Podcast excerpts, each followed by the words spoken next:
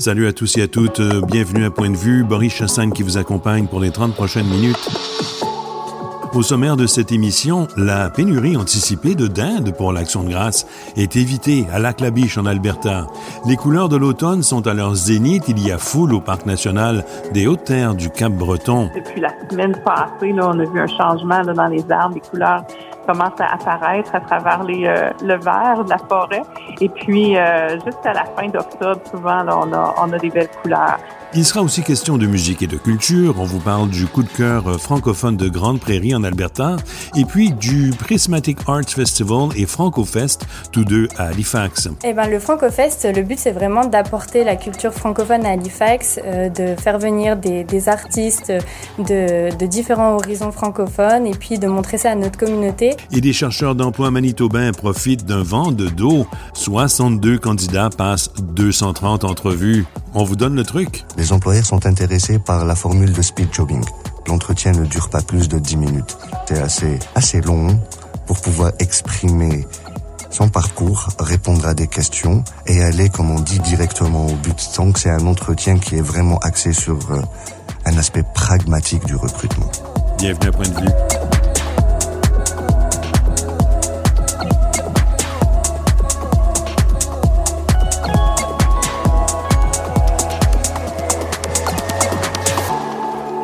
Suivez-nous sur Twitter, Canada LJI. Écoutez tous nos reportages sur canada-info.ca.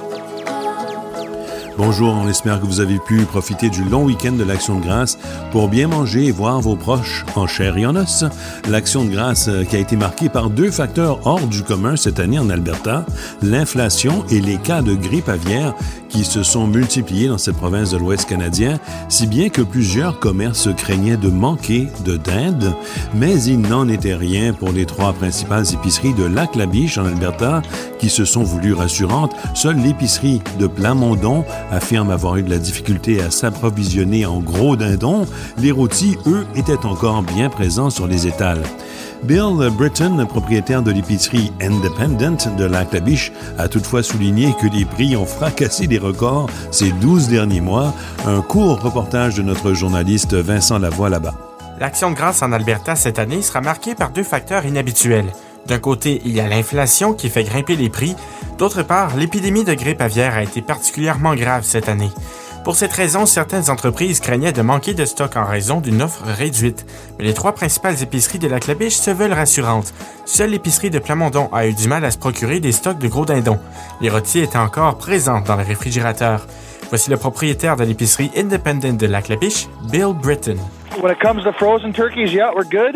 Uh, fresh turkeys, we only received about a third of what we ordered. Monsieur Britton souligne aussi que les augmentations de prix au cours de la dernière année ont poussé les prix de la dinde bien au-dessus de ceux des autres boucheries. Um, to be out, uh, to be completely honest, the price of turkeys is through the roof. You can buy a a prime rib to feed your family cheaper than you can a turkey, and that's that's rare.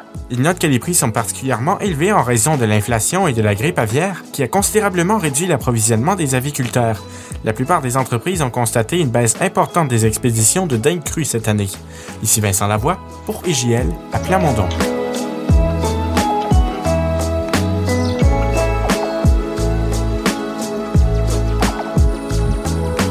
Bon, je ne sais pas pour vous, mais moi, je vous l'avoue, je n'ai pas mangé de dinde dans ce week-end de l'Action de grâce, qui marque aussi le zénith de la saison des couleurs un peu partout au pays, un spectacle couru par les touristes du monde entier et bien sûr par nous, tous les Canadiens qui s'en émerveillent.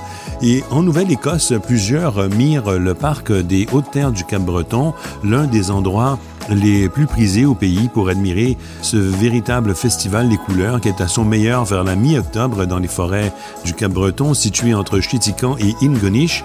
Le tiers de la célèbre Cabot Trail traverse d'ailleurs le parc national des Hautes-Terres du Cap-Breton. Alors Julie Cossette, gestionnaire de l'expérience visiteur par intérim dans ce parc national des Hautes-Terres du Cap-Breton est en compagnie de notre journaliste Daniel Aucoin posté à Chétican. Les couleurs d'automne au Cap-Breton, ça peut durer combien longtemps normalement? C'est euh, en général, c'est rare parce qu'on dirait qu'à chaque année, des fois, ça peut changer un peu. Il y a des années où moi, j'ai vu là, bon trois semaines, si c'est pas plus, qu'on avait des couleurs. on a déjà les, euh, les, couleurs qui apparaissent, elles ont déjà commencé depuis la semaine passée. Là, on a vu un changement dans les arbres, les couleurs commencent à apparaître à travers les, le vert de la forêt. Et puis, juste à la fin d'octobre, souvent, là, on a, des belles couleurs. Ça dépend beaucoup des, des conditions météorologiques, hein, des grands vents, des grandes pluies. Des fois, va faire que la saison est plus courte. Et d'autres saisons, on a des belles températures qui nous permettent de les observer encore plus longtemps. Les meilleurs endroits selon toi, pour admirer les couleurs d'automne au Parc national chez nous, ça serait quoi si tu en choisissais? Les meilleurs endroits, Daniel, c'est partout. on a, on a, c'est merveilleux. Puis, tu sais, je sais qu'avec euh, l'ouragan Fiona, donc, qui vient de passer à travers nous, les gens se demandent un peu quel est l'état, euh, les, conditions des feuilles, là, et puis des couleurs. On, a cette question-là qui nous revient de temps en temps. Et puis, euh, les, les, couleurs, je les vois, là. Moi, je suis ici dans le parc, puis je les vois, les couleurs apparaître. Alors, on va en avoir une belle, une belle saison. Il risque d'avoir peut-être juste un peu plus de brun à, à, qu'à d'autres, qu'à d'autres saisons à mélanger à travers ces couleurs-là, parce que oui, il y a des feuilles qui ont été endommagées par l'ouragan. Sur le côté d'Ingonis, plus particulièrement, mais je le vois déjà les couleurs qui, qui apparaissent dans le, dans le parc. Et sur le côté de Chitika, cette année, il y a eu, euh, les arbres ont été beaucoup moins affectés par l'ouragan. Alors, on risque de voir des couleurs peut-être encore plus vibrantes euh, de ce côté-là du parc. Mais juste par le, la, la route cabotuelle, on y, on y voit l'ensemble, l'ensemble des couleurs en, arrêtant aux différents, en conduisant la route, en arrêtant aux différents belvédères ou euh, simplement en empruntant un des, des 26 sentiers du parc. chacun des sentiers nous permet d'avoir une vue différente des couleurs d'automne.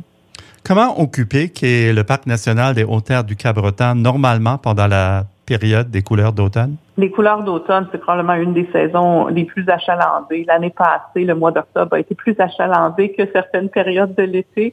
Alors, euh, on s'attend encore cette année à avoir euh, un beau mois d'octobre. Les belles couleurs d'automne, c'est des gens de partout, non pas juste de la région qui viennent, mais de partout euh, à travers le, le pays et international aussi qui viennent euh, nous, nous voir pour pouvoir admirer ces, ces belles couleurs-là. Alors, euh, l'état des sentiers et des installations euh, après l'ouragan Fiona, il y avait beaucoup de dommages? Il y avait énormément d'arbres qui ont tombé. Alors, on, on, se trouve quand même chanceux de ne pas avoir trop de euh, d'infrastructures en tant que telles qui ont été endommagées, mais l'état des sentiers était euh, avait besoin d'un grand nettoyage. Euh, beaucoup d'arbres étaient justement tombés dans les chemins, alors on a dû s'assurer de, de, de, couper, donner accès aux chantiers, nettoyer pour pouvoir permettre aux, visiteurs d'emprunter les sentiers en, en, toute sécurité. Et ce nettoyage-là s'est fait avec une équipe qui venaient de, partout à travers le pays, de Parc Canada, pour nous aider à faire le, plus rapidement possible la réouverture du parc. Le, sentier complet est réouvert. Le, sentier euh, souvent principal que les gens utilisent, mais aussi la boucle à l'arrière est, accessible. Alors, euh, le sentier, les gens ne devraient pas y voir tellement de différence s'ils sont déjà venus à l'automne passé, par exemple, et s'ils reviennent cette année. Et peut-être un rappel que j'aime faire aussi, c'est un sentier qui est aussi populaire parce qu'on y voit souvent les animaux et autres. Alors, j'aimerais juste rappeler aux gens encore une fois qu'il faut, c'est bien d'observer les animaux de loin, ne pas trop s'y approcher, euh, que les, euh, les gens qui voyagent avec euh, leur, leur chien sont permis dans le parc partout avec un chien en laisse sauf sur le sentier Skyline dû au grand, entre autres, au grand achalandage qu'on a sur ce sentier-là. Alors, on espère que plein de gens vont pouvoir profiter de la belle température, des couleurs d'automne et des sentiers en fin de semaine. Julie Cossette, gestionnaire de l'expérience aux visiteurs par intérim au Parc national des Hautes-Terres du Cabreton. Merci pour ces renseignements. Mais merci, Daniel, ça fait plaisir. Puis au plaisir de vous voir profiter des couleurs aussi cette semaine. Merci.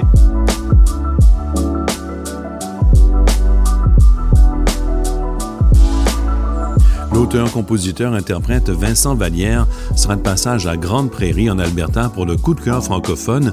Il y rejoindra la chanteuse locale Ronelle Ray. Le spectacle aura lieu le 30 octobre prochain. Les coups de cœur francophones se déroulent un peu partout au pays, d'un océan à l'autre. Cette année, l'Association canadienne-française de l'Alberta, section Grande Prairie, euh, s'implique dans le coup de cœur francophone. Pour l'occasion, le public de Rivière-la-Paix sera même voituré jusqu'à la salle de spectacle de Grande Prairie. Justine Dubrul est en compagnie de Geneviève Savard, directrice de l'Association canadienne-française de l'Alberta à Grande Prairie. On a la chance d'avoir pu euh, mettre la main sur la tournée de Vincent Vallière. Donc, euh, Vincent Vallière, un chanteur très connu euh, au Québec, un peu moins ici de par nos plus jeunes, mais qui écrit d'une main magique. sa poésie est vraiment tendre à l'oreille. Donc, j'ai bien hâte de le faire découvrir à mes enfants et aux gens de la communauté qui ne le connaissent pas. Et sinon, pour les gens qui viennent du Québec, je pense que Vincent Vallière, c'est quand même un, un grand nom. En première partie, il y aura Renelle Ré, elle aussi auteur, compositeur, interprète. Renelle est originaire de la région de Rivière-la-Paix. Euh, Renelle est, une chanteuse euh, dans le même genre un petit peu que, je dirais, Vincent Vallière, une poésie quand même assez euh, magique. Elle est tendre à écouter elle, euh, elle nous berce, elle nous fait du bien au, cœur. Donc, euh, Renelle, euh, c'est quand même un artiste qu'on essaie d'utiliser et de promouvoir le plus souvent possible. Euh, nous l'avons eu dernièrement à notre Festival des sucres et j'ai bien hâte de, de, les mettre conjointement. Je pense qu'on va vivre une belle soirée tendre et douce pour nos cœurs. Cette année, plus de 70 artistes font partie du coup de cœur francophone à travers le pays. Dès la sortie de la liste des artistes, Geneviève Savard a posé une demande pour que Vincent Vallière s'arrête à Grand Prairie lors de sa tournée dans l'Ouest. Ah, ah, j'ai eu la chance de, pouvoir miser sur la candidature de Vincent Vallière dès le début euh, que les coups de cœur ont été annoncés. Donc, euh, de cette manière-là, on a vraiment pu euh, euh, avoir notre chance d'avoir un grand nom ici euh, dans la région, ben Vincent Vallière m'a vraiment tout simplement, euh, comme tu le dis, il se, il se mélange si parfaitement que Renelle était de mise. Et puis bon, puisqu'elle est d'ici, je pense que la faire fleurir et lui donner le plus d'exposition possible, dans le fond, va permettre à sa carrière de pouvoir s'émanciper. Puis, puisqu'elle a un travail à temps plein aussi, c'est difficile lorsqu'on habite en région de pouvoir euh, justement donner des prestations sans avoir les, les distances à parcourir. Donc, euh, pour elle, euh, je pense que c'est un beau cadeau. Et puis, ben, j'espère qu'elle va en profiter autant que nous, les spectateurs, là, pour vivre le moment et peut-être partager avec Vincent. J'ai hâte de voir qu'est-ce que ceci va créer. Certes, le coup de cœur francophone est l'occasion de mettre de l'avant nos artistes locaux, mais aussi de faire venir des artistes connus au niveau national dans nos régions éloignées. Pour Geneviève Savard, la musique joue un rôle important dans nos communautés francophones. Je crois que c'est super important d'organiser des spectacles musicaux euh, francophones, puisque en étant une francophonie minoritaire, ça donne la chance vraiment aux gens, nos membres, aux gens de nos communautés d'avoir la chance d'avoir un petit goût et de vivre cette francophonie-là. Bien que nos salles euh, soient beaucoup plus petites pour ces euh, artistes qui pourraient remplir des salles combles au Québec ou euh, partout ailleurs en, francophonie, le fait que ceux-ci se déplacent et viennent nous voir ici dans l'Ouest, dans nos communautés, fait naître et fait vivre des expériences incroyables aux jeunes et aux moins jeunes. Et ça permet vraiment de pouvoir se rassembler et de fêter le fait d'être francophone et de pouvoir justement profiter de, moments magiques comme ça pour vraiment vivre cette musicalité artistique qu'on a rarement l'occasion de pouvoir même expérimenter. Donc, on vous invite à venir euh, célébrer avec nous euh, cet artiste francophone et venir dire bonjour à Renelle et puis justement de, de rendre ces, ces événements-là sans les rendre euh, qu'on fait de l'argent avec eux, mais au moins qu'ils nous donnent la peine de les faire pour qu'on sent que les gens apprécient nos efforts. Bon, il y a le coup de cœur franco de Grande Prairie en Alberta, mais on attend en fin octobre la 11e édition du Franco-Fest qui débarque à Halifax et dans la ville voisine de Dartmouth euh, avec une programmation mixte du 20 au 30 octobre prochain. Adèle Gros-Perrin en discute avec Camille Lucas qui travaille au conseil communautaire du Grand Havre. Madame Lucas fait aussi partie du comité qui a lancé le festival. Eh ben, le Franco-Fest, le but c'est vraiment d'apporter la culture francophone à Halifax, euh, de faire venir des, des artistes de, différents horizons francophones et puis de montrer ça à notre communauté. Euh, c'est aussi de faire rayonner la francophonie euh, auprès de la communauté anglophone de Halifax, de leur montrer euh, qu'on peut aussi très bien s'amuser, participer à des activités en français, et puis que c'est ouvert à tous en fait. Là, pour la 11e édition, on revient un petit peu plus sur les bases avec un concert, avec le franco-foot, avec notre salon du livre qui est vraiment l'activité phare. Euh, la particularité cette année qui est différent, peut-être, ce serait l'activité euh, avec euh, la soirée d'improvisation avec le théâtre des assimilés. Ça, c'est quelque chose qu'on n'a pas fait les années précédentes et puis qu'on pourrait dire qui est exceptionnel pour cette année. Alors restons dans les arts et dans la couleur en compagnie d'Adèle, de notre journaliste Adèle. La semaine dernière, euh, le Prismatic Arts Festival d'Halifax mettait en scène le travail des artistes autochtones et des minorités ethnoculturelles dans divers endroits de la ville d'Halifax. Danse, peinture, musique, il y en avait pour tous les goûts. Les organisateurs du Prismatic Arts Festival ont tout mis en œuvre, disent-ils, pour que chaque artiste se sente à son aise et chez lui. Les organisateurs ont aussi travaillé de près avec l'Alliance française pour faire de l'événement un succès. De nouveau, notre journaliste Adèle Gros-Perrin qui en a profité pour se rincer l'œil et rencontrer Raissa Lalani, directrice artistique du festival. Ce festival annuel a pour vocation de célébrer et mettre en avant les artistes autochtones et de couleur. Il est multidisciplinaire, cela veut dire que plusieurs formes d'art sont représentées. Par exemple, il était possible d'assister à des concerts tels que celui de Didi Austin, une jeune artiste autochtone locale, mais également à une performance de cirque par Breaking Circus ou encore à une exposition d'art à la Art Gallery of Nova Scotia. Raissa Lalani, la directrice artistique de ce festival, nous a dit que l'objectif était de présenter chaque artiste dans un lieu qui leur correspondait.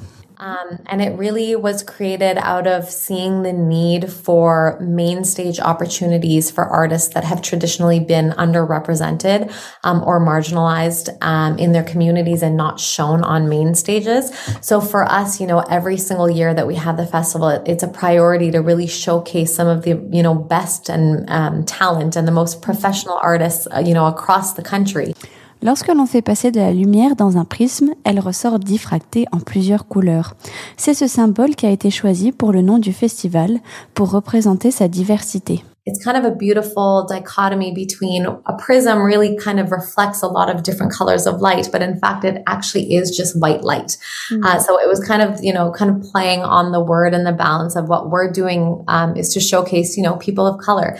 Uh, so having kind of that aspect of coloredness, but also, you know, a testament um, to saying that you know what it, it, has predominantly been white spaces and white stages and we want to make sure that there is you know equality across and equity across um, across the board on stages so Jelly Tapa, une artiste francophone venant de Montréal aux origines maliennes, était présente dimanche soir au Bus Stop Theatre. And she actually just launched her first album in February of 2019.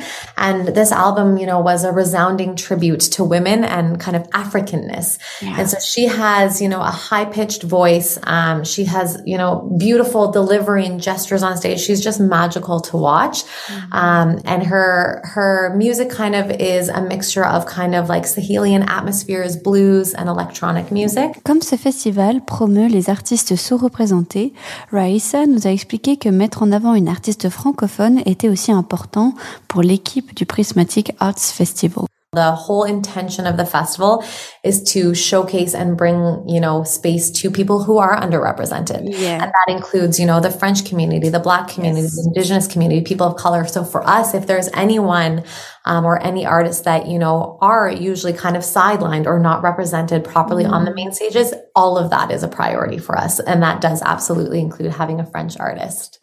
Le Prismatic Arts Festival a coopéré avec l'Alliance française d'Halifax. Grâce à l'Alliance, tous les éléments de promotion et d'information ont été traduits en français. De plus, l'Alliance a pu faire la promotion du festival auprès du public francophone. So they've partnered with us as a community partner um, to just help ensure that, you know, the French community here is aware that the show is happening um, and to make sure that French is, you know, the most important language and the first language that's being presented at the show. C'était Adèle pour IGL. Bonjour, ici Daniel Aucoin à Chétican en Nouvelle-Écosse. Vous écoutez Point de vue. Suivez-nous sur Twitter at CanadaLJI, CanadaLJI. Écoutez tous nos reportages sur canada-info.ca.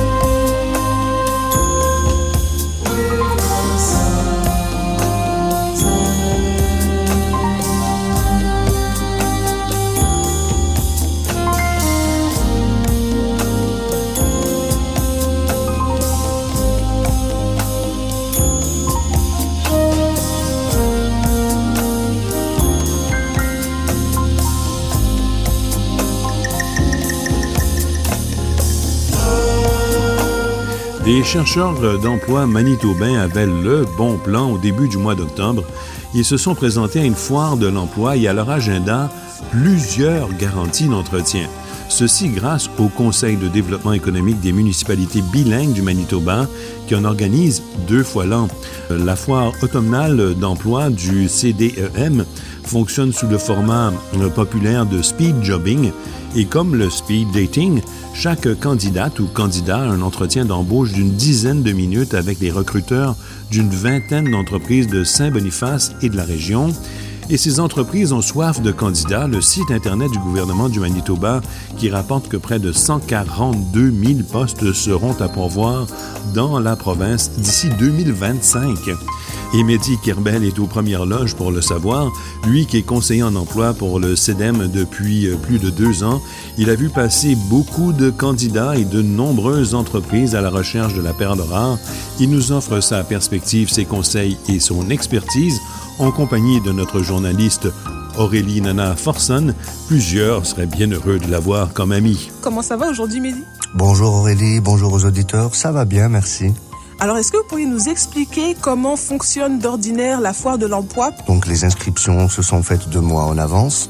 On les a clôturées le 24 septembre et c'est toujours comme ça, on doit faire ça en avance tout simplement parce qu'une fois qu'on va réceptionner vos CV, nous devons effectuer tout un travail de matching pour pouvoir vous proposer des meilleurs entretiens avec les entreprises qui recherchent exactement vos compétences, vos domaines d'activité ou des domaines connexes. C'est-à-dire que lorsque je vais voir votre CV, je vais me dire, OK, j'ai telle et telle entreprise qui a besoin de tel profil, c'est le cœur de son métier. À côté, il a des compétences.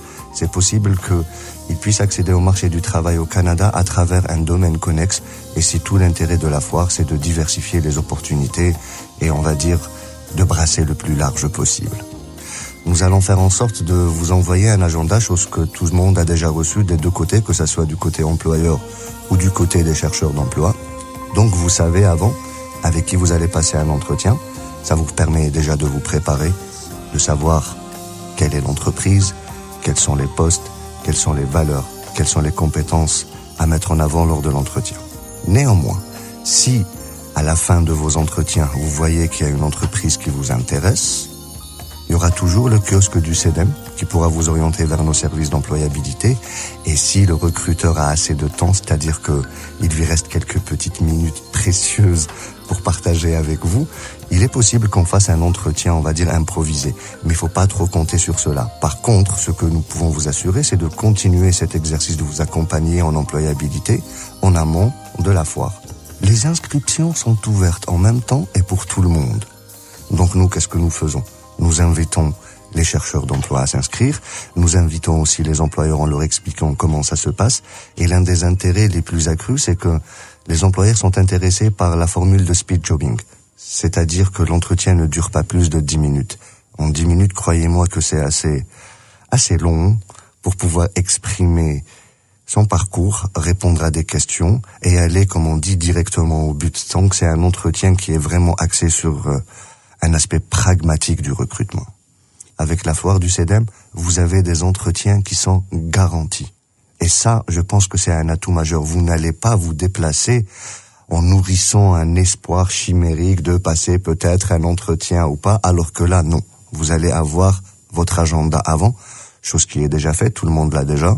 Donc, ils ont commencé à se renseigner sur les entreprises, sur les postes à pourvoir et sur ce qu'ils doivent mettre en avant lors de l'entretien.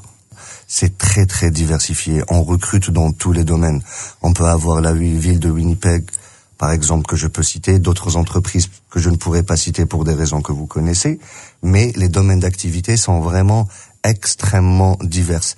Ça peut aller d'un poste gouvernemental à un poste de helper dans une usine, comme ça peut aller à un poste de coordinateur de projet. Par contre, s'il y a quelque chose que tout le monde, on va dire, euh, partage, c'est que beaucoup de personnes sont à la recherche de profils bilingues.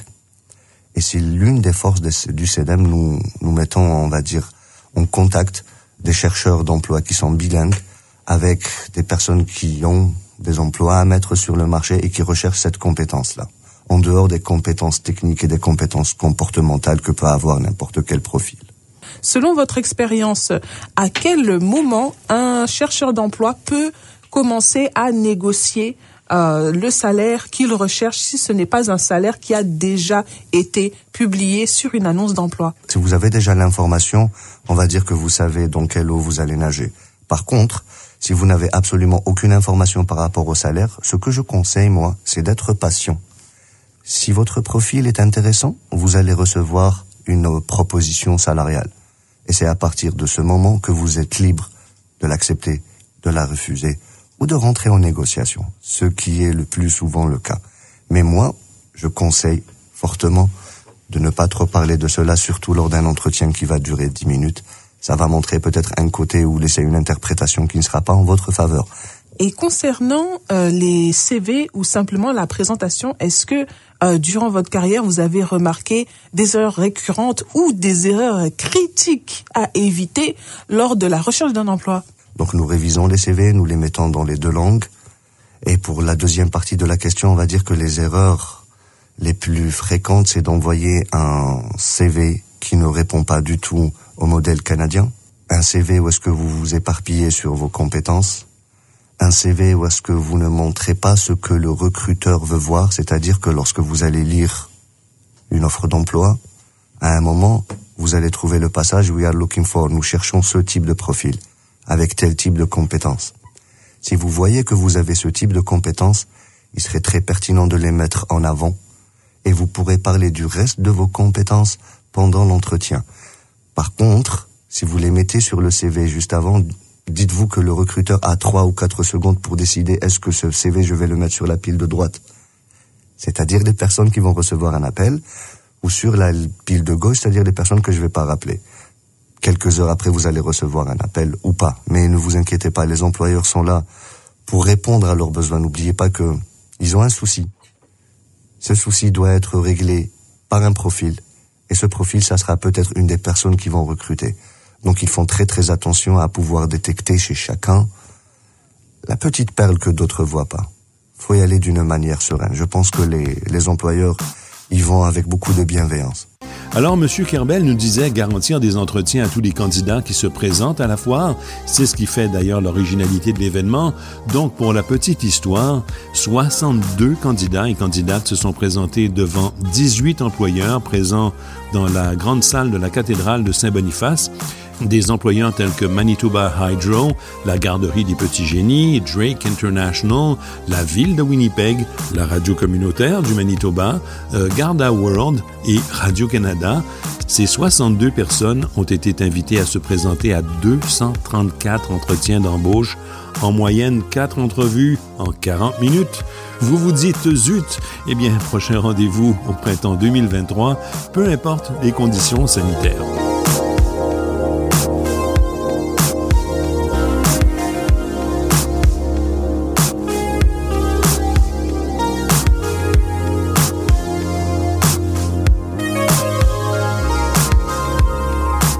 Voilà, c'est là-dessus que se conclut l'émission d'aujourd'hui. Merci d'avoir été avec nous, nos collaborateurs cette semaine. Daniel Aucoin, Adèle Gros-Perrin, Aurélie Forson, Vincent Lavoie et Justine Dubrul, notre coordonnateur national Stéphane Bénard. Point de vue est une production du Fonds canadien de la radio communautaire à Ottawa. Boris Chassagne à l'animation et à la réalisation. Écoutez-nous partout et rendez-vous sur canada-info.ca pour y entendre une foule de topos en deux et même trois langues parfois. À bientôt.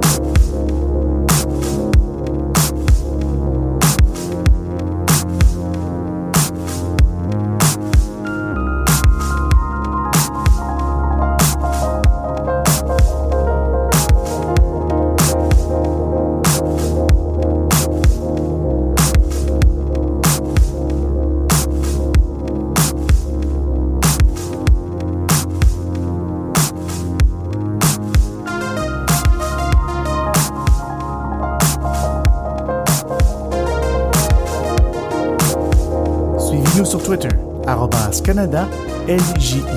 Écoutez tous nos reportages sur canada-info.ca.